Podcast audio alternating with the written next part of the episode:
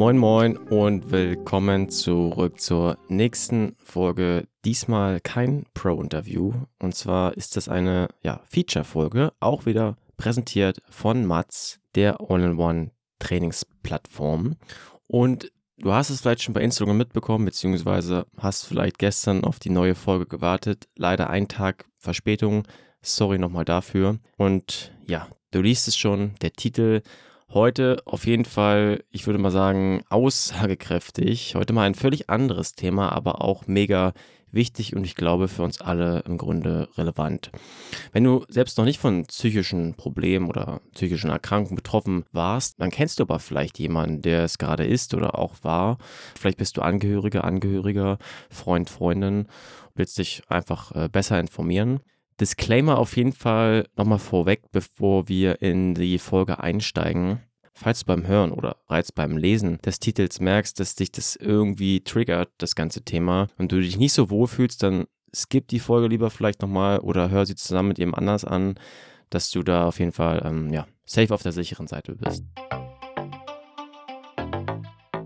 unsere kunterbunte Triathlon-Welt. Wir könnten auch weiter rauszoomen, Ausdauer und generell Sportwelt. Da ist ja immer, ja, da ist immer viel gute Laune auf Insta und Co. bei den Wettkämpfen, Good Vibes Only, ein bisschen PB-Flexen hier, ein paar erfolgreiche Trainingsanekdoten da und ähm, ja, alles ist so immer ziemlich nice. Und der Sport tut ja auch wirklich sehr, sehr gut. Das ist ja auch zum Beispiel auch äh, ja, wissenschaftlich auch nachgewiesen, gerade auch bei ja, psychologischen Erkrankungen, wie wir noch äh, mitbekommen werden. Aber dennoch ist es halt auch die Kehrseite mal vielleicht ganz spannend zu beleuchten. Und was ist eigentlich mit den ganzen Downs im Alltag, die wir haben? Was äh, ist, wenn man mal struggelt und das vielleicht auch über längere Zeit? Wenn wir jetzt ganz konkret auf äh, Leistungssport zoomen, LeistungssportlerInnen sind oft abhängig von einem System, von Supportern, die man ja auch äh, nicht unbedingt auf die Nase binden will, dass man vielleicht sportliche Performance-Probleme hat. Immerhin bezahlen sie einen dafür, dass man eben genau diese sportliche Leistung bringt. Also, das ist ja irgendwie schon so ein Teufelskreislauf. Und gerade auch bei Mittel- und LangdistanzlerInnen besteht da eben auch so ein bisschen so eine finanzielle Abhängigkeit, weil eben, ja, das Konstrukt oft auf den Beinen von weniger Sponsoren steht.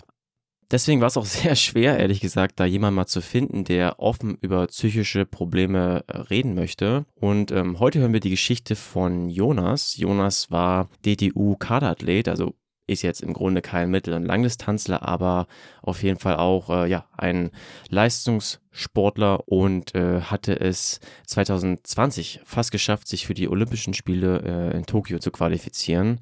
Äh, er kann sehr, sehr stabile Races und Platzierungen in der Triathlon-Bundesliga vorweisen und sehr wahrscheinlich war er für viele einfach im eigenen Verein auch immer da mit einem Lachen und äh, hat einfach da auch für Good Vibes gesorgt, sag ich mal. Heute ist Jonas äh, Ex-Leistungssportler, um es mal so ganz konkret auszudrücken. Aber, und das kann man schon mal so vorweg festhalten, keineswegs irgendwie gefailt oder so auf seiner persönlichen Reise. Vielmehr hat er die Chance gehabt, durch seine psychische Erkrankung, durch seine psychischen Probleme zu wachsen und äh, selbst ja, sich besser kennenzulernen. Und bevor wir jetzt mal ins Gespräch mit Jonas einsteigen, hören wir vorab noch Herrn Professor Dr. Hegel. Er ist einer der bekanntesten Psychiater hierzulande und Vorsitzender der Stiftung Deutsche Depressionshilfe. Und er ordnet uns mal kurz ein paar Begrifflichkeiten ein. Es wird immer sehr leichtfertig über psychische Erkrankungen gesprochen. Ne? Die Gesundheitspolitiker sagen, wir müssen was tun für psychische Gesundheit und so weiter und so fort. Wenn man dann fragt, was sie meinen, wird es meistens sehr wackelig. Denn wir haben ja nicht völlig unterschiedliche psychische Erkrankungen. Das ist wie wenn man über internistische Erkrankungen oder neurologische Erkrankungen spricht. Wir haben Borderline-Persönlichkeitsstörungen, wir haben verschiedene Essstörungen, ne? wir haben Bulimie, wir haben Anorexie, wir haben verschiedene Angststörungen, wir haben Spinnenphobie, wir haben Panikattacken, wir haben generalisierte Angststörungen, wir haben Sozialphobie, äh, wir haben Schizophrenie, wir haben manisch-depressive Erkrankungen, wir haben Alzheimer-Demenz, wir haben Suchterkrankungen, also psychische Erkrankungen, das ist ein Riesenfeld ein Riesenfeld und Depression ist eine Erkrankung, eine häufige. Jedes Jahr erkranken etwa 8% der erwachsenen Bevölkerung an einer behandlungsbedürftigen Depression. Das, das ist heute und war auch früher eine sehr häufige und auch schwere Erkrankung. Eine wichtige Erkrankung ist auch, sind auch Zwangsstörungen. Da spielen Zwangsgedanken eine Rolle. Das heißt, die Menschen werden von einschießenden, ihnen unglaublich peinlichen Gedanken gequält, wo die Menschen dazu gezwungen werden, Dinge zu tun, wo sie eigentlich wissen, das ist übertrieben. Jo, für dich zur Info noch. Ursprünglich hieß der Titel der Folge mal Depression im Triathlonsport.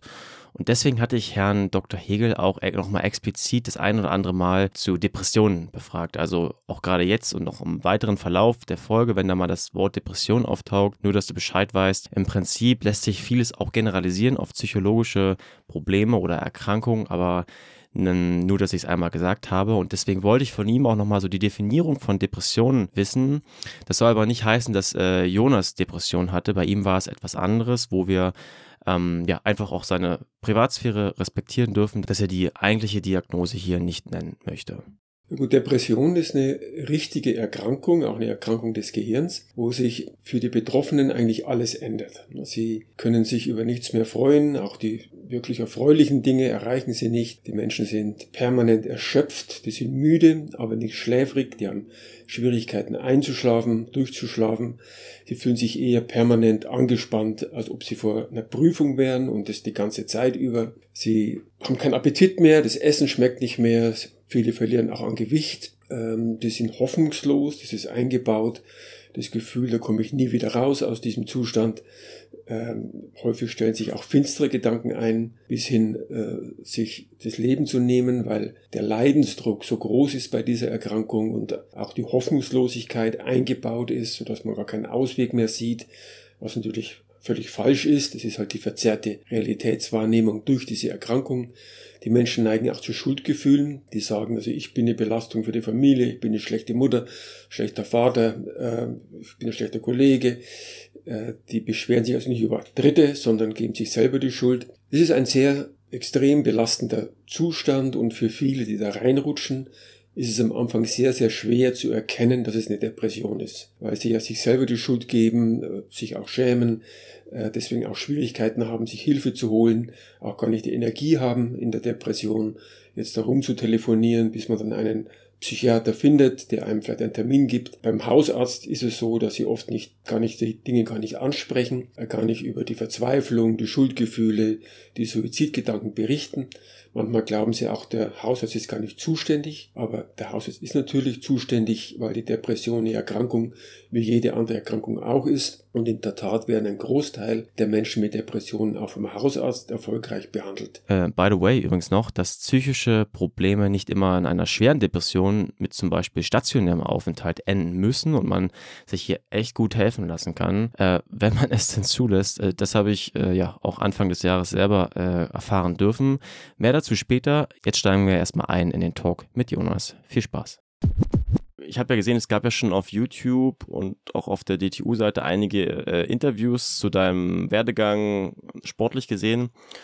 Und ich hatte mich gefragt, wie es sich anfühlt für dich jetzt über deine aktuelle Geschichte jetzt zu sprechen. Was ja jetzt nicht mehr primär, sage ich mal, jetzt um den Sport geht. Ich hatte dich ja auch angefragt äh, zu einem anderen Thema jetzt sozusagen. Wie ist das für dich, darüber zu reden? Mm, ja, generell ähm, rede ich eigentlich über mehrere Themen gerne. Also es muss dann nicht unbedingt nur, nur der Sport sein. Ähm, beim Sport war es dann auch äh, in den letzten Jahren ähm, ja halt oft das Gleiche oder war dann ja auch teilweise auch nicht mehr so erfolgreich und dann macht's manchmal auch gar nicht so viel Spaß, noch darüber zu reden. Und ja, ich denke, dass es auch viele sehr spannende Themen außerhalb vom Sport gibt oder die halt vielleicht ein bisschen was mit Sport zu tun haben, aber halt dann doch irgendwie anders sind und muss man dann vielleicht auch ein bisschen, bisschen üben, weil halt vorher so die Welt von mir eigentlich nur aus Triathlon, also Sport ja. halt, ähm, bestanden hat. Aber jetzt merke ich halt auch gerade, dass es nebenbei auch noch viele, viele andere Sachen gibt. Hm. Ja, auf jeden Fall. Das, das würde mich auch nochmal interessieren. Nachher komme ich auch nochmal drauf zurück, was vielleicht so gerade der Status quo ist. Aber erzähl doch mal, weil ich finde das nämlich auch, dass abseits jetzt von den ganzen Trainingswerten und Sachen, äh, dass ja auch andere Themen auch mal vielleicht so angegangen werden können. Also Stichwort Mental Health, ist ja auch immer weiter im Aufkommen. Und ähm, dass da eben auch, äh, auch immer mehr Leute und Sportlerinnen und Sportler auch über psychische Probleme halt reden, dass es halt auch dazugehört. Und ich würde mal mich interessieren, vielleicht kannst du mal so die Momente beschreiben, oder gibt es da noch explizite Momente, wo du gemerkt hast, dass sich da irgendwas anders anfühlt bei dir? Mm, ja, ich denke halt auch, dass neben dem ganzen Training, was halt beim, gerade beim Triathlon halt jeden Tag mehrere Einheiten sind, ähm, dann halt auch der Kopf halt mitspielen sollte oder eigentlich muss, weil man halt sonst ähm, ja das ganze Training, die Reisen und die Wettkämpfe dann auch ja halt gar nicht verkraften kann, weil es halt einfach eine viel zu hohe Belastung dann irgendwann wird. Und ja, bei mir hat es dann ähm, so Anfang, Mitte letztes Jahr, also 2022, angefangen. Ja, dass ich halt, ähm, also schon ziemlich heftig auch dann oft so Probleme im Training hatte, dann gerade bei Schwimmeinheiten die Einheit nicht äh, zu Ende bringen konnte, obwohl es halt früher überhaupt kein Problem war. Gerade bei intensiveren Einheiten, die haben dann überhaupt nicht funktioniert. Ich habe nicht mehr richtig geschlafen irgendwann, also habe mich gar nicht mhm. mehr so richtig erholt, habe aber dann ähm, versucht halt trotzdem immer noch weiterzumachen und irgendwie halt gar nicht mehr so im Alltag drauf geachtet, wie es mir eigentlich geht, sondern eher dann nur ja sozusagen meine Verfassung dadurch eingeordnet, wie jetzt ein Training halt lief oder ein Wettkampf und mhm. das war halt dann ab und zu immer noch in Ordnung so und dann dachte ich eigentlich so ja so so schlecht geht's mir eigentlich gerade noch gar nicht ich konnte gerade noch das und das machen oder halt durchziehen und war dann auch ein zwei Mal bei Wettkämpfen eigentlich dann auch noch ganz in Ordnung platziert bei anderen musste ich dann auch auch mal aussteigen das war halt immer dann so ein so ein Auf und Ab hm. und irgendwann dann so ähm, ja im Herbst habe ich dann ähm, gemerkt, auch schon vor einem Bundesliga-Wettkampf dann ist, ähm, war ich halt auch so oft so unkonzentriert oder auch nicht bei der Sache, dass mir auch mal eine, ja, eine Langhantelstange ähm, auf den Hals halt gefallen ist beim Bankdrücken oh. oder ja, ich einfach halt eigentlich schon hätte merken müssen, dass es äh, gerade echt zu viel ist, dann aber doch noch den Wettkampf gestartet bin, obwohl ich auch am Tag vorher umgeknickt bin beim Reinlaufen ins Wasser und halt so Geschichten, wo ich eigentlich halt hätte schon, eigentlich wusste ich schon so, ja, es ist, ist gerade zu viel, mhm. aber habe halt die ganze Zeit, irgendwie weiß halt schon die Jahre zuvor halt immer so weitergemacht, habe einfach halt versucht weiterzumachen, weil, ja, weil es mir eigentlich halt mal so viel Spaß gemacht hat, nur in dem ja. Moment halt dann dann doch nicht mehr so und es war dann auch nicht so, wie es irgendwie sein sollte und habe halt aber trotzdem irgendwie versucht, das halt durchzuziehen, weil man halt, halt auch durch diesen Leistungssportgedanken halt immer so dieses Durchhaltevermögen oder Prinzip halt einfach so, ja, gelehrt bekommt und dann oft halt aber nicht so, manchmal dann zu wenig nach sich selbst schaut. Hm. Ich glaube auch gerade so äh, in diesem System ist es ja so, dass man auch immer Kriterien erfüllen muss, nicht? Die Norm. Du warst ja auch im Kader, da muss genau. man dann genau. auch abliefern, einfach, ganz einfach gesagt. Ja, es ist halt so, ähm, wenn man dann halt irgendwann ähm, älter wird und ähm, ja, da den Sport halt auch irgendwann als, als Beruf halt ausübt, dann hängt da halt, hängt da halt eigentlich alles, alles mit dran, halt die Förderung und mhm. so weiter. Und ähm, ja, es war halt äh, deswegen halt dann auch nicht so, so einfach halt ähm, dann mal aufzuhören oder eine Pause zu machen, obwohl es halt eigentlich richtig sinnvoll gewesen wäre. Ähm, damit es war ja halt dein Hauptjob, oder? Besser geht. War ja, genau. Ja. Ja, klar, ich meine, das kann, da kann sich, glaube ich, jeder reinversetzen. Mhm. Wenn man jetzt nicht ganz akut was hat, so, macht jetzt nicht jeder gleich krank, so nicht. Also, oder man denkt, man darf nicht krank machen, so. Also ich glaube, da können sich erstmal viele per se mit äh, identifizieren. Ja, ich, ich denke halt, äh, das ist halt irgendwie so drin und aber gerade auch beim Sport, wenn da halt irgendwas nicht, nicht komplett passt, dann schleppt man das halt manchmal ein bisschen so mit sich rum und ist ja schon eine heftige Belastung eigentlich für Körper und Kopf halt jeden Tag halt das ganze Training und dann noch die Wettkämpfe und ja, man, mhm. man schaut halt eigentlich die ganze Zeit, dass das alles passt, aber das hat's halt irgendwann nicht mhm. mehr. Ja, deswegen wurde es dann halt irgendwann ziemlich schwierig. Und wenn du sagst, äh, du wusstest schon sozusagen, du hast es gerade angedeutet, du wusstest das schon irgendwie, Kannst du das noch so ein bisschen äh, mehr eingrenzen? Was, was hast du da geahnt oder inwiefern dachtest du da, dass du da eventuell ähm, gerade über die Stränge schrägst? Mm, ja, das ist oft, oder für mich war es dann doch irgendwie nicht so einfach. Also irgendwie im Hinterkopf merkt man es halt so ein bisschen oder so der, ja, der gesunde Verstand sagt eigentlich halt so, oder die, diese rationale Seite sagt halt eigentlich so, ja, ähm, was machst du eigentlich da gerade? Es ist, äh, es ist gerade zu viel, aber irgendwie man, man denkt halt die ganze Zeit dann so dran, ah, ich bin ja damals extra äh, nach Saarbrücken aufs Internat gekommen, hab äh, da dann mit Triathlon richtig angefangen und das jetzt alles irgendwie zu verlieren, man hat halt dann irgendwie so hm. Eine Angst, dass es dann halt ähm, halt dann irgendwie wegfallen könnte und die ganzen Freunde, die man halt durch den Triathlon äh, gewonnen hat, dass das mhm. dann halt irgendwie alles weg wäre. Aber das war halt, das habe ich jetzt gerade so in den letzten Wochen auch gemerkt. Ich dachte halt die ganze Zeit so, ja, wenn ich irgendwann halt mal mit Leistungssport aufhöre, dann werde ich das alles nicht mehr haben.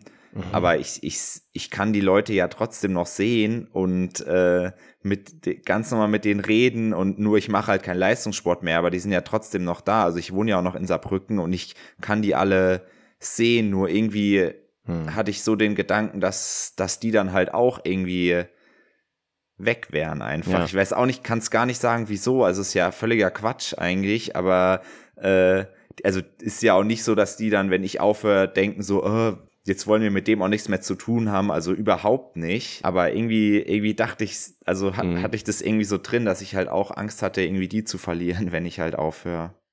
Also so eine Existenzangst. Du und du hast dich ja über den Leistungssport definiert. Das ist ja dann, wäre ja dann, oder ist ja weggefallen. Ja. Und dann hast du aber auch dann die Gedanken gehabt, so dass die, dann das dein Umfeld dann auf einmal auch sagt so, hey, der Jonas, der bringt jetzt keine Leistung mehr, äh, jetzt sind wir mit dem nicht mehr befreundet. So, also ist eigentlich fast schon ulkig, so nicht die Vorstellung, aber manchmal ist das Gehirn echt komisch drauf halt, so nicht, was es uns da vorgibt. Ja, das stimmt. Ähm, und kannst du nochmal so beschreiben, also dieses Gefühl, wenn du dann unkonzentriert warst und sich so vielleicht auch negative Gedanken eingeschlichen haben immer mehr, war das dann während des Tages präsent? War das primär während dieser Momente bei den Einheiten und Wettkämpfen präsent? Wie, wie war das so die Verteilung?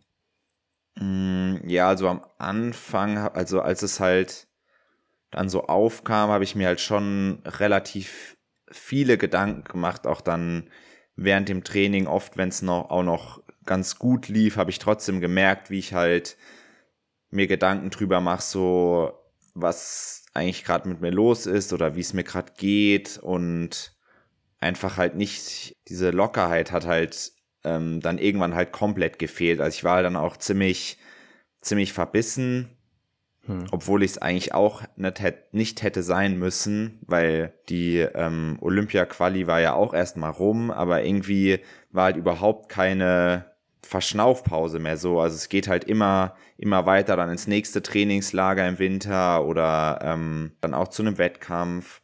Und ja, es war halt dann schon so, dass ich vor allem aber dann, wenn es mal nicht gut lief, dann vermehrt halt mir Gedanken gemacht habe, so ja, woran liegt das jetzt oder ähm, was ist eigentlich mit mir los? Hoffentlich wird es bald wieder besser, aber habe mir trotzdem eigentlich immer noch so versucht, gut zuzureden, dass es wahrscheinlich schon irgendwann wieder weggeht, aber ich glaube halt in diesem mhm. ganzen Prozess dieses Gedankenmachens und äh, Stressmachens und dann äh, überlegen, wie es jetzt halt weitergeht, es war halt auch komplett halt kontraproduktiv, aber das gefühlt habe, merkt man das halt nicht so direkt, sondern dann erst nach vielleicht ein paar Tagen oder Wochen, wenn es halt, wenn's, wenn's, wenn man halt selbst merkt, dass es einem so jetzt in Anführungszeichen so ein bisschen schadet, einfach so in den, so im Alltag oder halt im mhm. Training. Also es waren dann quasi diese, diese Gedankenkreisläufe präsent und das hat sich dann zum Beispiel in Symptomen wie, du hattest es angedeutet, Schlafmangel oder Schlafstörungen, ist es dann resultiert. Waren da noch andere Sachen präsent? Ja, also mir wurde es halt oft ähm, schwindlig, auch vor allem im Training, also im, beim Schwimmen halt häufiger.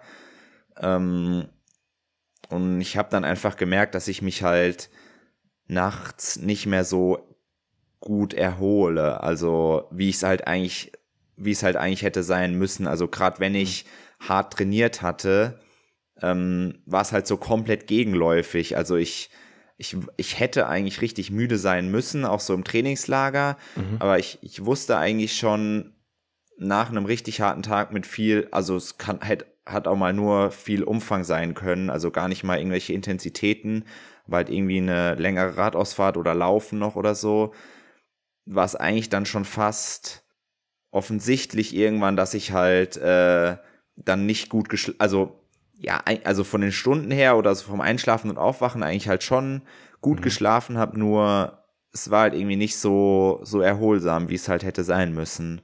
Und ja, es halt, Schlaf ist halt schon sehr wichtig und ich denke, wenn das halt über Tagen oder Woche dann, wenn da halt irgendwas nicht stimmt, dann ähm, ja, es ist, geht's halt auch eher äh, in die falsche Richtung so. Ja, in die falsche Richtung ging es Anfang des Jahres, hatte ich ja schon angedeutet, auch leider äh, mit meinem ja, Gedankenkonstrukt. Wenn du die Rotcast-Folgen mit Sockensegi aka Alex äh, Siegmund gehört hast, dann weißt du ja schon, dass ich da auch ja, einfach mir ähm, professionelle Hilfe gesucht hatte. Also ganz klar nochmal zur Abgrenzung. Im Gegensatz zu Jonas war es bei mir der, ich würde mal sagen, der Klassiker der psychischen Erkrankung, äh, die Depression. Ähm, zum Glück war es nur eine sehr leichte äh, Variante davon aber eben eine behandlungsdürftige, die auch so diagnostiziert wurde. Und hier hören wir nochmal Dr. Hegel, der das auch nochmal aus medizinischer Sicht einordnet, dass selbst eine leichte Form der Depression auch eine ernstzunehmende Angelegenheit ist. Naja, es ist halt so, dass es dann nicht immer gelingt. Gell? Also die Behandlungsleitlinien sind momentan so, dass man bei leichten Depressionen eben durchaus auch zuwarten kann. Das heißt, man macht vielleicht ein bisschen mehr Sport oder äh, man macht digitale Unterstützungsprogramme. Wir selber bieten ja kostenfrei übrigens dieses iFight, iFight Depression Tool an. Eben ähnlich wie eine Psychotherapie aus, aufgebaut ist, wo man dann sich selber durcharbeiten kann. Allerdings ähm, wird es von Ärzten oder psychologischen Psychotherapeuten der Zugang gegeben, denn das sollte man auch nicht ganz alleine machen, sondern das sollte schon jemand sein, der dann beim nächsten Termin nachfragt, haben Sie es denn genutzt und hilft und gibt's Fragen. Ne? Also man kann mit solchen Maßnahmen erstmal versuchen, ob man bei leichten Depressionen zu Potte kommt. Man muss auch nicht gleich eine spezifische Psychotherapie machen und man muss auch nicht sofort Antidepressiva geben. Wenn es dann aber nicht besser wird nach einiger Zeit und es auch noch nach drei, vier Wochen immer noch nicht besser geworden ist, äh, dann äh, kann eine spezifische Psychotherapie oder auch eine Pharmakotherapie angeboten werden und sollte auch angeboten werden, denn auch eine leichte Depression, ich weiß nicht, wie es Ihnen ergangen ist, aber auch eine leichte Depression ist meistens eine ziemlich schwere Erkrankung, wo man ja mit seiner Lebensqualität am Boden liegt, ähm, wo man auch einen erhöhten Stresslevel hat, wo man nicht schlafen kann, wo man Appetitstörungen hat. Also auch leichte Depressionen sind keineswegs leichte Erkrankungen. Ähm, zumindest so, wie im medizinischen Sinne leichte Depression definiert ist. Das heißt, man hat mindestens vier Krankheitszeichen anhaltend über zwei Wochen. Das ist eine leichte Depression. Also zum Beispiel, man hat Schlafstörungen, man hat Appetitstörungen, man, man ist bedrückt und man kann sich über nichts freuen zum Beispiel. Ne? Und das anhaltend jetzt über mindestens zwei Wochen, permanent. Ne? Das ist kein schöner Zustand. Und ich möchte die Gelegenheit hier auch nochmal nutzen, den Shoutout für die Institution zu machen, die mir geholfen hat namentlich SysTep. Also ich werde von denen nicht gesponsert oder so, ähm, nur, nur, dass man es mal gesagt hat hier. Das ist systemische Gesundheitstherapie, also eine Form der Therapie. Wir werden später auch noch erfahren, was es so für Möglichkeiten gibt. Und bei diesem SysTep ist es so, dass man innerhalb von ein bis zwei Wochen einen lokal ansässigen Therapeut bzw. eine lokal ansässige Therapeutin vermittelt bekommt. Und man muss sich also hier nicht weiter kümmern. Man kann das einfach quasi da anrufen und dann kriegt man da jemand vermittelt und muss eben nicht so lange auf einen Therapieplatz warten, wenn akut äh, Hilfe besteht. Und das Ganze wird von der Krankenkasse unterstützt, sofern deine äh, Krankenkasse eben kooperiert mit SysTip. Also falls du da in die Richtung vielleicht äh, mal Hilfe bräuchtest, ähm, frag am besten bei deiner Krankenkasse nach. Ja, wenn du da Fragen irgendwie hast, dann kannst du dich natürlich auch gerne bei mir melden.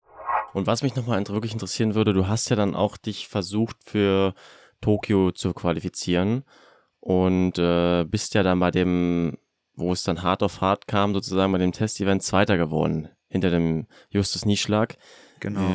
Wie, also man sagt ja immer so blöderweise, so der zweite ist der erste Verlierer und das ist halt krass, so nicht, wenn du eigentlich, das war, warst ja wirklich ganz nah dran. Ich glaube, es waren ein paar Sekunden letztendlich.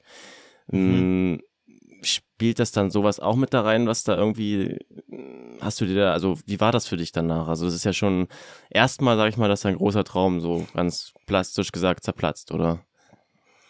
Ja, also wir hatten halt schon ähm, alles auf den Wettkampf halt äh, ausgerichtet. Wir haben vorher das äh, Material getestet und ähm, da eigentlich alles perfekt drauf vorbereitet und deswegen dachte ich halt schon so, ja, es wäre jetzt halt schon eine coole Belohnung, wenn es halt klappt. Nur mhm. es ist natürlich bei jedem so. Also jeder, äh, jeder hat sich da gut drauf vorbereitet und in dem ersten Moment war ich halt natürlich schon enttäuscht, aber es war halt irgendwie so, dass, ähm, weil wir halt, wir sind direkt am gleichen Tag noch weitergefahren, ähm, also in Kienbaum war das ja in der Nähe von Berlin, danach sind wir nach München noch gefahren, um da am nächsten Morgen zum nächsten Weltcup halt zu fliegen. Und es ging halt immer so Schlag auf Schlag und man hat oder ich hatte irgendwie gar keine Zeit, das so richtig halt wirken zu lassen, also mit allem, was da halt so dazugehört, also hm. Enttäuschung, vielleicht ein bisschen Trauer auch, also ich hatte halt gar nicht so diese Zeit, einfach halt mal so, also so Emotionen aufkommen zu lassen, weil die halt erstens halt natürlich Energie gekostet hätten, die ich, die ich auch da dann vielleicht schon nicht so hatte, weil es halt einfach immer, immer weitergehen musste und ja, paar Tage später war dann auch der, der Weltcup und ich stand auch an der Startlinie und war wirklich null, also null Prozent aufgeregt. Es war so, ich, ich habe gar mhm. nicht gecheckt, dass da jetzt wirklich ein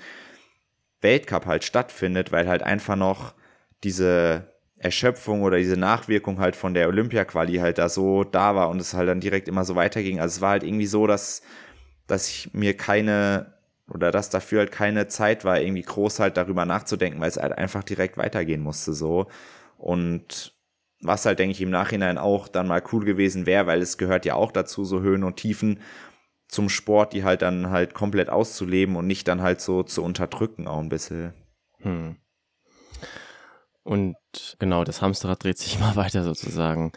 Wie, du hast es jetzt schon angedeutet, äh, das war natürlich dann auch Angst bei dir, dass du da irgendwas kommunizierst und keine Ahnung, dass dann halt so ein, ja, Reaktionen kommen, die, die vielleicht für dich unschön wären. Und du hast ja wahrscheinlich auch viel ausgemalt schon. Was ich mich jetzt gefragt habe, so wie, wie hast du dann angefangen zu kommunizieren? Du hast wahrscheinlich, also hast ja schon gesagt, lange nicht kommuniziert. Aber wie hast du dann angefangen zu kommunizieren und ähm, ich glaube, oder spielte zum Beispiel auch Scham eine Rolle? So hatte ich mich gefragt. Weil man irgendwie in Anführungszeichen Schwäche zeigt. Mm, ja, ich denke schon, dass ein bisschen, bisschen Scham da auch äh, mit reinspielt. Also erstmal ist es halt eh richtig cool, wenn es einmal halt gut geht und es alles läuft und man auch äh, dann die Resultate halt mit nach Hause bringt im Wettkampf oder so, für die man halt dann das ganze Jahr trainiert hat, mhm. ähm, dann, dann ist eigentlich alles gut, aber wenn, wenn da halt irgendwann dann ähm, das System so ein bisschen halt äh, zu kippen droht, dann ja, macht man halt sich direkt über alles, alles Gedanken. Aber jetzt speziell ähm, bei mir, bei meinen äh, mentalen Problemen, sage ich mal, ist es mir halt extrem schwer gefallen, ähm, ja, mit, mit jemandem darüber zu reden. Und ähm, ich habe es dann auch irgendwann äh, erst dann nach Wochen den Ärztinnen und Ärztinnen halt auch wirklich komplett gesagt, was, was mit mir los ist halt. Und erst dadurch konnte mir dann halt gezielt mit der richtigen Therapie halt geholfen werden. Und ich denke, dass das halt so ein guter Schlüssel war halt auch zu, dazu, dass es mir jetzt gerade viel besser geht. Ich denke, das Hauptproblem war einfach, dass es halt ähm, in meinem Kopf halt so groß und schlimm war, mhm. dass ich dass ich mich halt einfach nicht getraut habe, das irgendjemandem zu sagen. Mhm. Aber als ich dann ähm, ja, wer war die erste Person, hatte, wer war die erste Person, der dir das dann so erzählt hast? Mm, meiner Freundin. ja. Und hatte die da schon was geahnt so? Hat sie da irgendwas gesagt? Oder war das eher überraschend für sie? Mm, nee, also die hat, hat ja schon dann in den letzten Monaten dann auch davor gemerkt, dass ich, dass es mir einfach nicht so, nicht so gut geht, dass ich halt äh, oft halt ziemlich gereizt war oder ja, halt einfach einfach nicht, nicht so viel Spaß halt mehr an der Sache hatte, halt wie mhm. früher oder an vielen Sachen halt nicht mehr so, weil es mir halt einfach nicht, nicht gut ging. Mhm.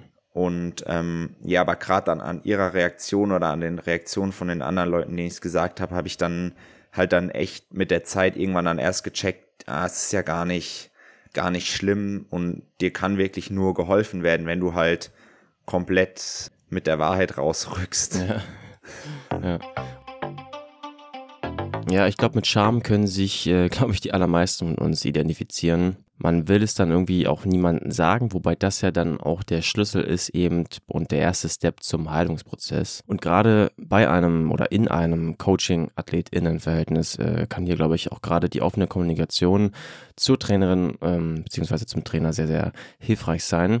Und hier kommen wir zu der in Mats integrierten Chatfunktion. Deswegen springen wir mal ganz kurz ab in die Werbung. Auch in dieser Folge hier wieder Mats als All-in-One Trainingsplattform bzw. App mit dabei. Und darin ist eine Chat-Funktion integriert. Also ähnlich wie bei WhatsApp. Es gibt Push-Up-Funktionen und das Geile ist halt, dass das hier alles sozusagen in einer App äh, kombiniert ist und man dann nicht irgendwie in den Apps hin und her switchen muss und da irgendwie privat und beruflich beziehungsweise die Sportsachen miteinander mixt. Du kannst dann einfach auf die Events, auf die ähm, Einheiten kommentieren und ähm, ja, wenn du zum Beispiel eine Frage hast zu der Einheit oder zu der anderen stehenden Woche, dann äh, kann hier der Coach oder die Coachin halt ruckzuck halt Feedback dazu geben. Und ähm, ja, je nachdem, wie persönlich man die Person kennt, die einen trainiert, kann, beziehungsweise sollte man wahrscheinlich dann auch besser auch ähm, ja, klar kommunizieren, wenn mal was nicht so läuft. Also ähnlich jetzt wie bei Jonas, dass man halt wirklich auch frühzeitig versucht, Feedback zu geben, äh, dass man Probleme im Training hat oder dass man aufgrund von privaten Sachen, auch wenn man das teilen möchte, eben Schwierigkeiten hat, die Trainingspläne gerade oder den Trainingsplan gerade umzusetzen oder einfach in den einzelnen Einheiten struggelt und da erstmal so ein bisschen schon gegensteuert, indem man vielleicht so ein bisschen die Intensität rausnimmt oder eben äh, auch ein bisschen, ja, der, das Volumen. Ähm, genau, die Chat-Funktion kannst du wie alle anderen Features erstmal kostenlos testen und dir so die ganze Chose erstmal in Ruhe anschauen. Also check am besten mal äh, nach dem Hören dieser Folge mats.coach. Werbung Ende.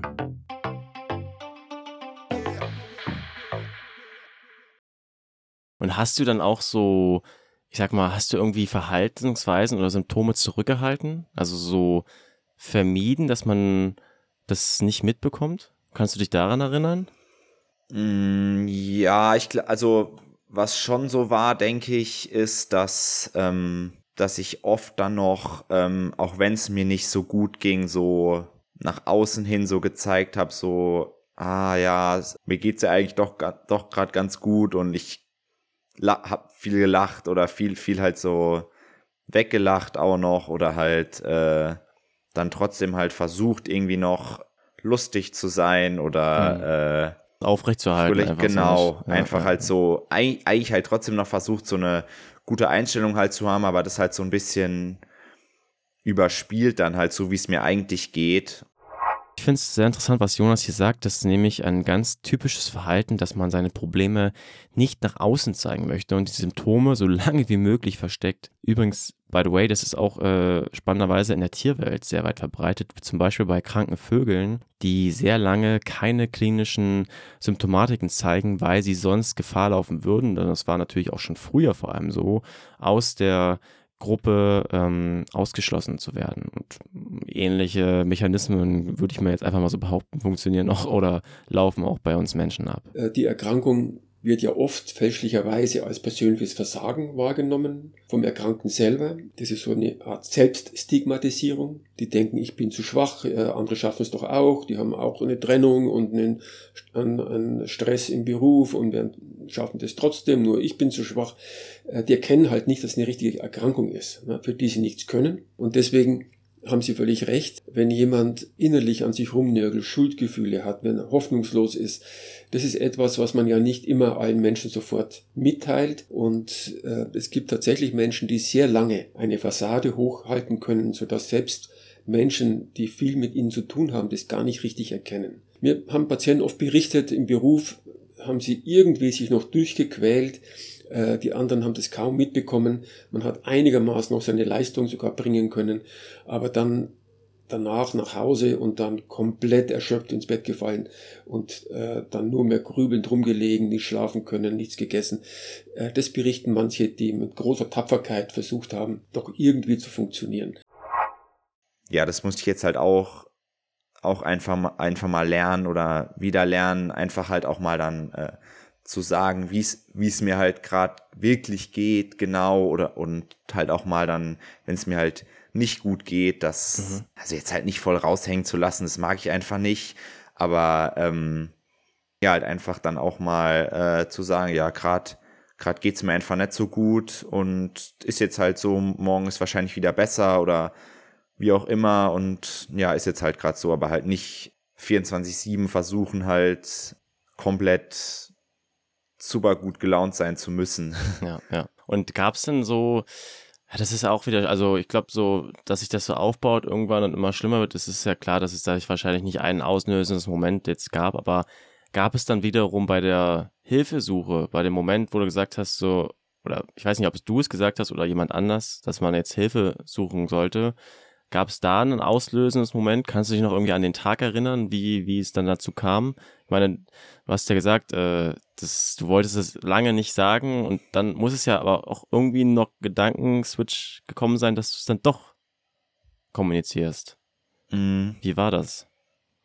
Ja, irgendwie, also ist nicht ganz einfach. Irgendwie war es halt so, dass, äh, dass ich halt irgendwie trotzdem wusste, irgendwie noch so, ja, ähm, mit mir ist alles in Ordnung. Äh, es ist halt nur gerade in meinem Kopf alles sehr schwierig und groß und ähm, ich hatte also trotzdem halt schon die ganze Zeit halt diesen Gedanken so, ja, niemand kann in mich reinschauen. Also einer sel also ich selbst weiß halt komplett, was abgeht, aber sonst halt, es kann ja keiner meine Gedanken lesen oder so. Und mhm. nur wenn ich das halt, was in meinem Kopf ist, möglichst präzise und detailliert oder genau halt wiedergeben kann, dann kann mir halt geholfen werden. Und dann bin ich halt hingegangen und habe halt genau versucht, zu 100 Prozent einfach das wiederzugeben, was halt gerade in meinem Kopf alles drin ist. So. Mhm. Ja, mega gut hier von Jonas, dass er das so reflektiert hat. Ähm, bevor ihr hier gleich detailliert nochmal erzählt, wie er sich dann Hilfe gesucht hat und ob er in Anführungszeichen wieder geheilt werden konnte, ist es auch nochmal wichtig zu verstehen, finde ich, dass äh, es eben in der Regel nicht so der Fall ist, dass Betroffene sofort das Einsehen haben, eben sich Hilfe zu suchen, beziehungsweise dass sie Hilfe brauchen. Und leider ist es halt im Gegenteil eher so oft der Fall, dass Angehörige sowas sehen, aber eben total machtlos sind, weil Betroffene ähm, ja, das eben leider nicht wahrhaben wollen. Ja, da ist man dann hilflos. Ja, das ist eine große Hilflosigkeit, wenn man sieht, der braucht Hilfe, der lehnt es aber vehement ab. Machen viele Menschen mit Depressionen, weil sie sich schämen, weil sie sich selbst die Schuld geben, weil sie hoffnungslos sind. Wir könnten sagen, mir kann sowieso keiner helfen. Was will denn der machen? Ich bin einfach ein Versager. Was soll denn da der Hausarzt tun? Ja, ähm, das ist ein großes Problem und da kann man immer nur wieder mit Geduld ähm, ihn versuchen zu überzeugen, Termin ausmachen, ihn hinbegleiten, den Weg ebnen in die Hilfe. Ähm, das ist oft sehr, sehr bitter zu ertragen, wenn man sieht, wie einer eindeutig Hilfe braucht, aber die nicht annimmt. Ne? Das ist auch für Ärzte oft eine schwierige Situation, wenn man sieht, der braucht eine Behandlung, lehnt es aber ab, aus verschiedenen Gründen. Ähm, es gibt eine Grenze, wo man dann was tun kann, auch gegen den Willen. Das ist, wenn eine akute, das ist der juristische Fachausdruck, eine akute Selbst- oder Fremdgefährdung besteht. Das heißt, wenn man das Gefühl hat, der Mensch steht kurz davor, sich was anzutun, dann ist man verpflichtet, da nicht zuzugucken. Denn das ist ja nicht eine freie Entscheidung, das ist ja keine, kein Freitod, äh, sondern das ist ja der tragische Ausgang einer meistens nicht optimal behandelten Depression oder auch anderen psychischen Erkrankungen. Auch andere psychische Erkrankungen gehen mit einem erhöhten Suizidrisiko einher. Und da ist es dann wichtig zu sagen, ich gucke nicht mehr länger zu, ich rufe jetzt den Notarzt an, ähm, ob du das willst oder nicht, ich gucke da nicht mehr zu. Und im schlimmsten Fall, wenn akute Gefahr ist, kann man auch die Polizei verständigen. Die Polizei kommt dann äh, und schaut, ist der Mensch tatsächlich in akuter Lebensgefahr? Und wenn ja, dann wird eben Hilfe organisiert, zum Beispiel über eine psychiatrische Klinik. Das sind Extremfälle, aber die können mal vorkommen und da muss man dann einfach sagen, ich gucke nicht zu, wie jemand wegen einer Erkrankung möglicherweise sich in absolute Lebensgefahr begibt. Und wie hast du das dann gemacht? Also wie war der Prozess, also der wirklich der, der konkrete Schritt? Also wo bist du dann hingegangen? Mm, also damals, als es mir halt dann im Anfang Winter halt nicht, nicht gut ging, wo, ging, wo ich dann halt auch, äh, wo es mir halt dann nicht so gut ging ähm, und ich halt einfach auch nicht mehr so, so gut geschlafen hatte, ist, ähm, ja, hat mich dann äh, meine Freundin auch, ist mit mir dann in eine Klinik gegangen Mhm. Und dann bin ich da erstmal geblieben und da habe ich dann irgendwann halt äh, entschieden, dass halt komplett, ähm, ja, sozusagen, was, was mhm. halt mit mir los ist. Und dann habe ich halt gemerkt, dass, dass mir dann halt auch halt am besten geholfen werden kann. Ja. Mhm. Ja, Jonas hat zusammen hier mit seiner Freundin den Weg in die Klinik gewählt. Es gibt hier, wie wir schon gehört haben und auch nochmal später hören werden, mehrere Möglichkeiten, sich helfen zu lassen. Um hier äh, nochmal Klarheit zu bekommen, ordnet Dr. Hegel auch nochmal die verschiedenen Anlaufstellen ein. Also Anlaufstellen sind Hausärzte, die in der Tat ein Großteil, oder nicht ein Großteil, aber, aber relativ viele Menschen mit Depressionen ambulant behandeln, häufig mit Antidepressiva. Dann haben wir die Fachärzte, das sind die Psychiater, die können medikamentös behandeln, die können psychotherapeutisch behandeln. Das sind eben die Fachleute für psychische Erkrankungen. Und dann haben wir in Deutschland die große Gruppe der psychologischen Psychotherapeuten. Das sind Psychologen mit einer Spezialausbildung. Die haben auch in der Psychiatrie gearbeitet. Die haben auch Patienten gesehen. Die haben auch mal gesehen, wie jemand unter Antidepressiva besser wird. Also die haben da ein, äh, auch viel gelernt über die Erkrankung. Und die können Psychotherapie anbieten und wie die Ärzte über die Kasse abrechnen. Das heißt, der Patient muss nichts bezahlen. Die können jetzt nicht krank schreiben, die können auch nicht komplette Diagnostik machen, denn äh, da gehört auch eine Labordiagnostik dazu, manchmal auch eine körperliche Untersuchung, denn zum Beispiel auch Long-Covid äh, oder vielleicht auch Impfschäden können möglicherweise äh, depressionsähnliche Bilder machen mit Fatigue, ähm, oder es kann eine Schilddrüsenüberfunktion vorliegen, die sehr ähnlich aussehen kann wie eine Depression oder andere Dinge. Äh, deswegen gehört da auch eine ärztliche Diagnostik dazu. Manchmal macht es der Hausarzt. Deswegen kooperieren manche psychologischen Psychotherapeuten mit dem Hausarzt, um zu einer vollständigen Diagnostik zu kommen. Und was hier auch nochmal sehr wichtig zu erwähnen ist, man kann sich ja im Netz äh, unendlich belesen. Also da gibt es ja wirklich alles Mögliche auch zu diesem Thema. Und das gilt natürlich auch für Angehörige, die natürlich auch sich informieren sollten im besten Fall. Und als betroffene Person kann das ja schon wieder sehr, sehr großen Stress auslösen. Also es gibt Verhaltenstherapien, es gibt tiefenpsychologische Psychotherapie, es gibt systemische Therapien und, und, und. Und wichtig ist aber hier zu wissen, dass man vorab das alles nicht selber alles recherchieren muss und da auf einmal ein Pro werden muss. Das sagen zumindest Expertinnen wie Elena. Sie hat einen Master in klinischer Psychologie, ist angehende Therapeutin und arbeitet aktuell bei einer Berliner Stiftung, die Jugendlichen beim Start ins Erwachsenenleben unterstützt. Also ich denke wirklich, man muss sich nicht vorbereiten. Okay. Ich denke wirklich, die Personen, also besonders die Psychotherapeutinnen, die die Ausbildung gemacht haben, mhm. äh, werden, denke ich, auf jeden Fall ähm, einem schnell mhm weiterhelfen können. Und man muss ja da auch bedenken, dass es in der Therapie auch manchmal gar nicht so sehr um diese Diagnose geht. Mhm. Ne? Also ob ich jetzt eine Angststörung habe oder eine Depression habe, das ist ja oft auch gar nicht so trennbar voneinander. Mhm. Ne? Äh, und ich denke, dann ist es auch einfach erstmal wichtig, ne? man geht dahin, man kann ganz einfach und offen beschreiben, was man gerade spürt. Und ich denke, dann sollte man vielleicht auch manchmal die Verantwortung etwas an die professionelle Person mhm. abgeben ähm, und nicht vorher noch äh, unbedingt mhm. zehn Tests im Internet machen und sich irgendwie verrückt machen, was für eine Diagnose habe ich jetzt selbst. Das kann ja vielleicht auch noch Stress. Ne? Also mhm. ist auch immer so ein bisschen die Frage, manchen Leuten hilft es total, eine Diagnose zu erhalten, mhm. weil sie sagen, okay, toll, endlich habe ich irgendwie eine Erklärung ja. für das, was die ganze Zeit innerlich in mir vorgeht, was ich vielleicht gar nicht beschreiben kann. Mhm. Auf der anderen Seite kann man sich natürlich auch selbst dadurch irgendwie stigmatisieren. Man kann vielleicht irgendwie noch tiefer reinrutschen, ne, wenn man irgendwie plötzlich denkt, oh Gott, habe ich vielleicht auch noch dieses Symptom, habe ich vielleicht auch noch jenes Symptom. Das ist ja auch nicht immer unbedingt hilfreich. Alle, ja. Genau, also ich denke, ich denke, es ist gut, da direkt in Kontakt mit ihren Professionellen zu gehen. Und was, was war so dieses, dieser Grundtonus, den du da in den ersten Momenten mitbekommen hast? War das so nach dem Motto, äh, Herr Breinlinger, hier, Sie haben das und das äh, und sie müssen jetzt das und das machen, dann wird es ihnen wieder gut gehen? Oder haben die dir gar kein Ziel erstmal gegeben, sondern so erstmal nach dem Motto, so wir machen jetzt das und das? Also was haben die dir so für so Perspektiven dann da gegeben? Das würde mich mal interessieren. Mm, ja, die Perspektiven haben eigentlich dann ziemlich oder sehen ziemlich gut aus. Es ähm, ist halt so, dass man, dass man es sehr gut äh, therapieren kann. Mhm. Also das war somit das Erste, was die dann mir gesagt hatten und das, also es hat mir dann auf jeden Fall Zuversicht gegeben.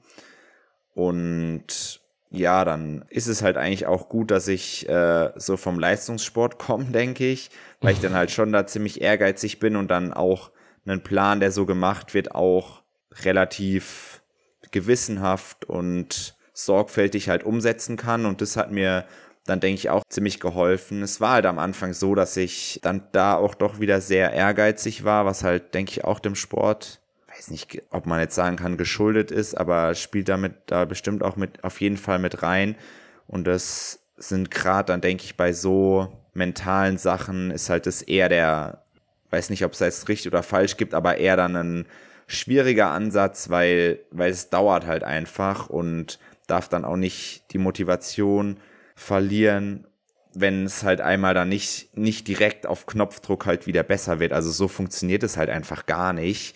Muss dann einfach fleißig dran arbeiten und einfach das umsetzen, was man halt gesagt bekommt.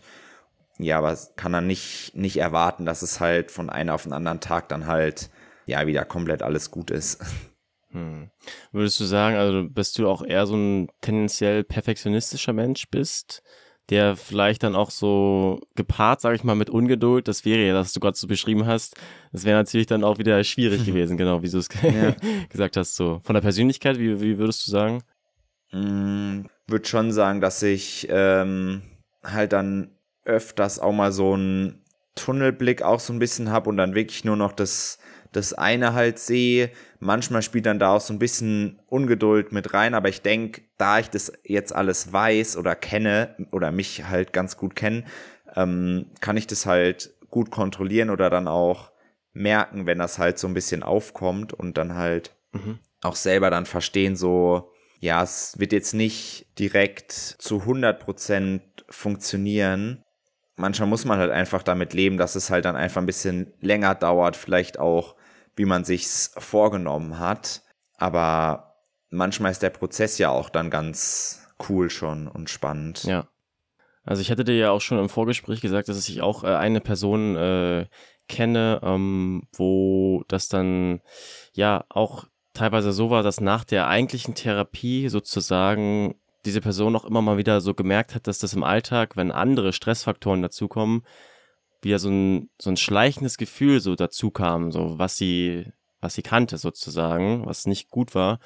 Und in den Momenten war dann immer genau richtig, halt darüber zu reden, so wie, wie, wie läuft das bei dir jetzt ab im Alltag, wenn du merkst, da kommen dann doch wieder so ein bisschen irgendwie so Gedanken hoch. Was, was, was hast du da für, ich sag jetzt mal ganz blöd, so Tools mm. mitbekommen oder ja, wie, doch, wie gehst das, du damit um? Das kann man, kann man eigentlich ganz gut so nennen. Also ich habe halt da eine bestimmte Technik halt ähm, an die Hand bekommen, so, ähm, mhm. mit der ich das dann sehr gut kontrollieren kann. Oder halt auch einfach, wie ich dann, also wie ich halt dann einfach weiß, wie ich, wie ich damit umgehen kann. Und das, das funktioniert auch richtig gut. Also die Therapeutin, mit der ich viel zusammengearbeitet habe, ähm, die war halt wirklich sehr, sehr gut und ähm, mhm. die, die hat mir da halt viel mit auf den, auf den Weg gegeben und das, was wir da halt zusammen erarbeitet haben, das funktioniert einfach für mich, für mich richtig gut. Also das merke ich, merke ich jetzt auch immer noch. Und mhm. ähm, ja, deswegen bin ich da sehr zuversichtlich, wenn ich so weitermache, dass es, dass es auf jeden Fall läuft. Ja, und mh, hm, kannst du dich noch an den Moment erinnern, wo du für dich zum ersten Mal realisiert hast, äh, dass ähm, du bist ja heutzutage jetzt, also heute bist du kein Profi-Triathlet mehr. Mhm. Weißt du noch so diesen Moment, wo du es zum ersten Mal realisiert hast, dass das Profisport oder Leistungssport dann keine Option mehr in deiner Zukunft sein wird? Ja, so am Anfang von, von diesem Jahr, also 2023, dachte ich, also habe ich halt, ich habe sehr viel dann mit Leuten und gerade Triathletinnen und Triathleten Kontakt halt gehabt und habe halt die ganze Zeit dann noch so verfolgt, was die machen und dann im Winter halt mhm. gesehen, ah, jetzt sind die gerade wieder in dem Trainingslager und dann in dem Trainingslager und da dachte ich die ganze Zeit schon so, so man denkt dann halt weil man halt so lange da im Leistungssport drin war, so, ah, ich habe jetzt sechs Wochen Training verpasst, ah, jetzt wird schon wieder laufen, wenn ich jetzt anfange, jetzt habe ich acht Wochen verpasst, hm, das wird immer noch hinhauen, so, aber irgendwann habe ich halt gemerkt, dass es gar nicht mehr darum geht, so, dass es mir halt so, so ganz gut geht, also ich habe ja trotzdem noch meine Rennräder, mit denen ich denen ich halt einfach rausgehen kann und Radfahren gehen kann. Die Leute sind noch hier, mit denen ich Radfahren gehen kann und ähm, dadurch, dass, dass ich halt irgendwann auch nicht mehr so viel Spaß an den Wettkämpfen halt letztes Jahr hatte, weil es einfach nur noch darum ging, ja, wie wird es jetzt laufen und gar nicht mehr so um die Leistung und den, den Spaß, der ja eigentlich dann auch selbst beim mhm. Wettkampf dann halt auch äh, dabei sein sollte, finde ich, fehlt mir jetzt gerade, fehlen mir gerade diese Wett Wettkämpfe halt nicht. Ja, es ist halt irgendwie so, dass, ja, dass ich jetzt halt kein kein Leistungssport mehr mache, aber trotzdem tut mir der Sport ziemlich gut und ich habe es ja auch damals angefangen, weil ich halt, weil es mir halt einfach extrem viel Spaß macht, mich zu bewegen und ja. ähm, das kann ich halt auch auch einfach hier machen und ähm, Wettkämpfen und Trainingslagern. Letztes Jahr war es halt dann schon immer viel Reiserei und so weiter mhm. und ähm, das fällt jetzt halt alles weg und ich habe halt einfach sehr viel Zeit für bestimmte Sachen aber so komplett so in einem Moment so realisiert, dass ich halt jetzt keinen Leistungssport mehr mache, kann ich jetzt eigentlich gerade gar nicht so richtig sagen. Irgendwie hm. war das halt so ein, so ein Prozess und gar kein so ein, so ein richtiger Zeitpunkt. Mhm. Das, das, hört sich wirklich spannend an. Also ich äh, versuche es mal so ein bisschen einzuordnen. Kannst mich gerne korrigieren, wenn ich das falsch interpretiere. Also das hört sich so für mich so an, halt klar, man ist Leistungssportler, man muss funktionieren, man ist im System drin, man hat diese Gedanken und äh, man identifiziert sich ja auch darüber, ne, nicht, dass sozusagen, das ist man, man ist dieser Leistungssportler. Und dann kam jetzt dieses, ex, ich nenne es jetzt mal dieses externe Event dazu, was letztendlich diese psychischen Probleme, psychische Erkrankungen war. Und das hat dich dann gestoppt, sozusagen. Du konntest es nicht mehr machen. Und so wie ich das jetzt raushöre, ist das zwar irgendwie noch so ein bisschen spielt eine Rolle, du hast es im Griff, aber es ist ja jetzt nicht mehr präsent. Und trotzdem entscheidest du dich quasi mehr oder weniger gegen den Leistungssport. Und es ist ja auch so, jetzt wie ich raushöre, dass auch kein Arzt gesagt hat, so Herr, Herr Breinlinger, Leistungssport ist nichts mehr für Sie. So war ja, glaube ich, nicht. Also es ist doch eigentlich interessant, dass aufgrund dieses eigentlich negativen Erlebnisses du anscheinend jetzt äh, anderen Lebensweg sozusagen einschlägst, der sich irgendwie gut anfühlt für dich. So. Mhm. Ja, es ist halt, also ich habe jetzt gerade in den letzten Wochen und Monaten halt gemerkt, dass es halt äh, neben dem Sport halt viele, viele andere coole Sachen oder neben dem Leistungssport halt viele andere coole Sachen gibt. Ja, dass ich halt mich trotzdem eigentlich dann, wenn ich Zeit habe, halt immer rausgehen kann und mich bewegen kann, so wie ich halt will.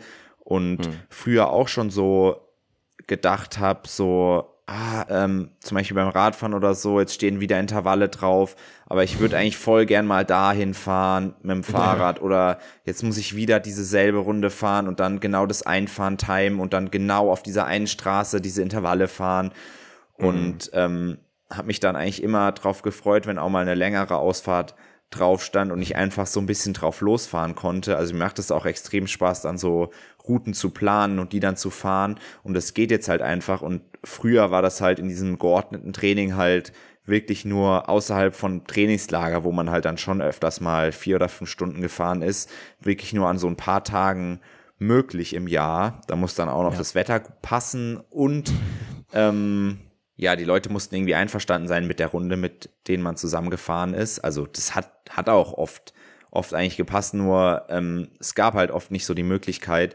Und ähm, jetzt macht mir es einfach extrem Spaß, so drauf loszufahren. Ja, mich einfach halt, okay. einfach halt zu bewegen. Ja, klingt richtig gut. Die klassischen Coffee Rides. Ja. ja. ja Fühle ich auf jeden Fall auch, ja. war ich auch gerade zur Zeit. Auch, ich trainiere auch gerade nicht so richtig strukturiert.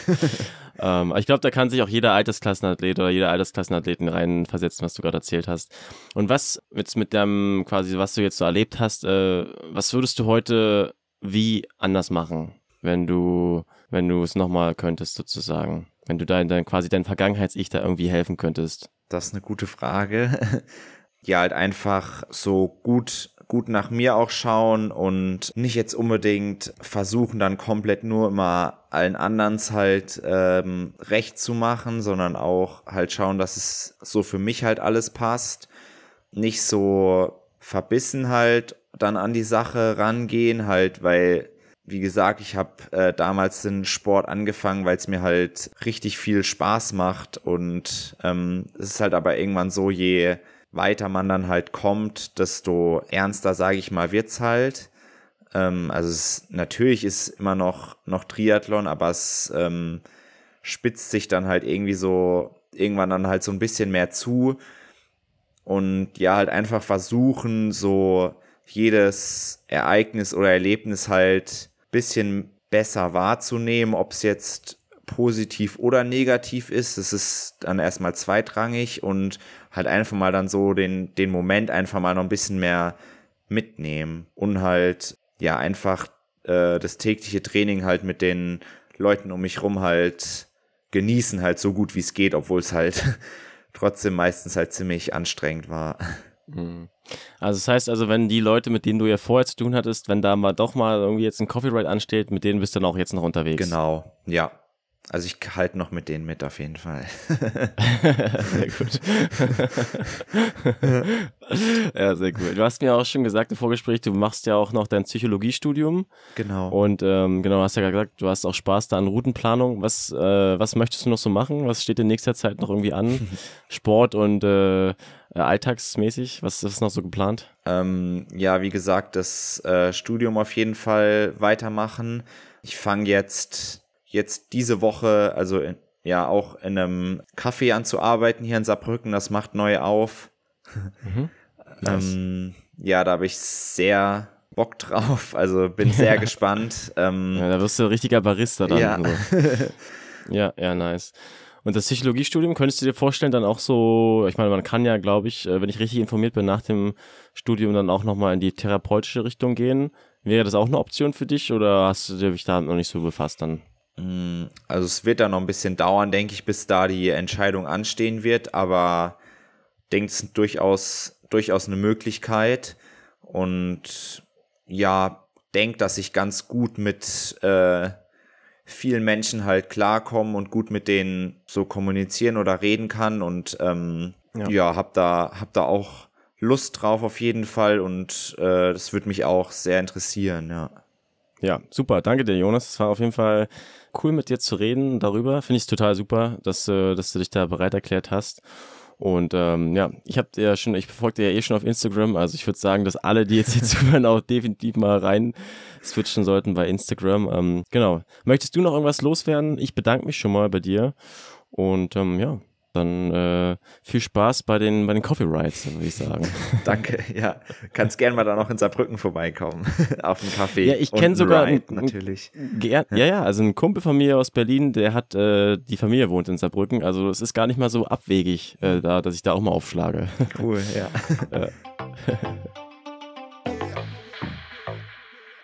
wow das war auf jeden Fall jetzt, glaube ich, echt viel Input, oder? Von wegen Repetition is the mother of skill. Ähm, wir hören jetzt auch nochmal Elena, wie man jetzt bei psychologischen Problemen nochmal wirklich konkret Schritt für Schritt vorgehen könnte und wie man sich da Hilfe holt. Genau, also ich denke mal, der erste Schritt ist ja immer, dass man sich irgendwie bewusst wird, dass man vielleicht Hilfe benötigt. Ich denke, das ist immer der erste Schritt. Und ähm, ich denke, dann ist der, der zweite Schritt, der, glaube ich, immer hilfreich ist, vielleicht erstmal zum Hausarzt zu gehen. Ne? Und nachdem man vielleicht mit Freunden und Familie darüber gesprochen hat, dass man sich nicht wohl fühlt, dass man merkt, man man braucht jemanden, dass man erstmal dahin geht und Unterstützung bekommt. Vielleicht weiß der Arzt oder die Ärztin von Therapeuten, die derzeit Plätze frei haben, Therapieplätze frei haben, kennt aber vielleicht auch verschiedene Anlaufstellen, an die man sich wenden kann, die vielleicht auch eher so akute Behandlungen geben. Und was eben auch passieren kann beim Hausarzt, ist, dass er einen Vermittlungscode ausstellt.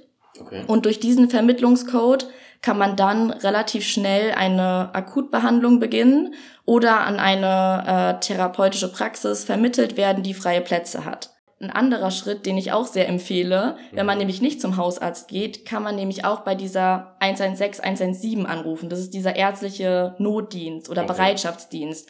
Den kann man auch anrufen, wenn man sich irgendwas, wenn man am Wochenende irgendwie Zahnschmerzen hat oder so. Mhm. Und wenn man dort anruft, hat man dann entweder schon diesen Vermittlungscode und dann helfen die einem mit diesem Vermittlungscode sozusagen eine Praxis mit freien Plätzen zu finden. Und wenn man diesen Code nicht hat, und das wäre auch wieder was, was man, ähm, was der, bei was der Hausarzt einem helfen würde, man wird dann an eine psychotherapeutische Praxis vermittelt, die eine psychotherapeutische Sprechstunde anbietet. Das heißt, man geht dann dahin und man erzählt erstmal von der Problematik und dann wird sozusagen die Psychotherapeutin, der Psychotherapeut sagt, kann dann erstmal einschätzen, okay, um was handelt es sich hier? Handelt es sich hier um eine Depression, um eine Angststörung? Und die Person kann dann eben auch äh, einschätzen, okay, reicht eine ambulante psychotherapeutische Behandlung aus? Oder benötigt die Person zum Beispiel einen tagesklinischen Aufenthalt, einen stationären Aufenthalt? Und dann am Ende dieser psychotherapeutischen Sprechstunde bekommt man eben auch einen Vermittlungscode ausgestellt. Okay. Und mit dem kann man sich dann wieder an die 116, 117 wenden mhm. und die helfen einem dann wieder, eine Praxis zu suchen, die freie Plätze hat. Und dann hat Elena auch noch einen sehr wichtigen Aspekt angesprochen.